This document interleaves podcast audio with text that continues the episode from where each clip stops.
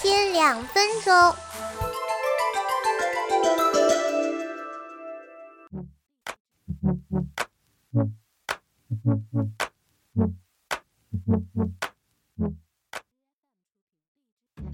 Hello，同一时段我们又来到营养 A B C 的学堂，我是郑瑜。还记得我们之前说过的类胡萝卜素吗？没错，它可是帮助我们身体抗氧化的一员大将哦。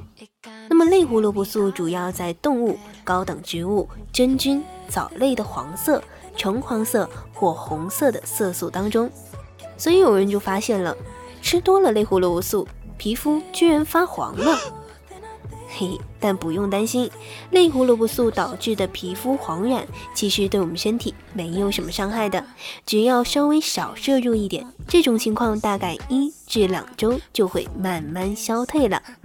所以呢，类胡萝卜素虽然很好，但注意了，补充的时候不要太着急，我们只要把握好每天都补充了，但不会发黄这样的尺度就可以了。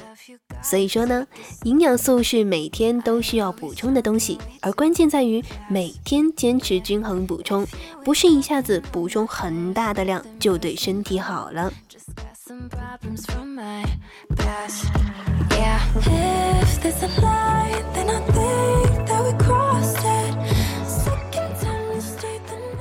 好了，今天的营养知识就说到这儿。每周一点点的小知识，希望带给你一个正确的健康观念。我们下一时段再见喽，拜拜。